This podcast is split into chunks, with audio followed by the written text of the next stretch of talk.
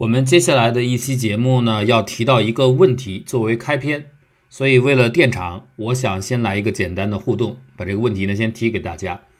问题很简单，假设你现在是一个盲人，什么都看不到，然后你手里呢，左手和右手各自握着一颗球，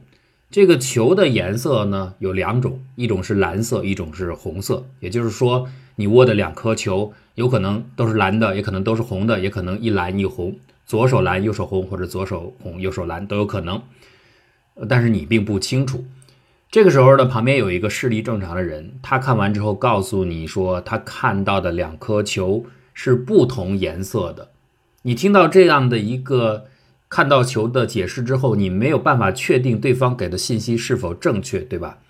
哎，但是呢，如果你是足够聪明的话，其实你是有办法的，可以通过一个精巧的策略。能够判断出对方给你的这个信息，就是他认为这两颗球是不同颜色，是正确的还是错误的？请问，如果你是那个盲人，你要怎么做？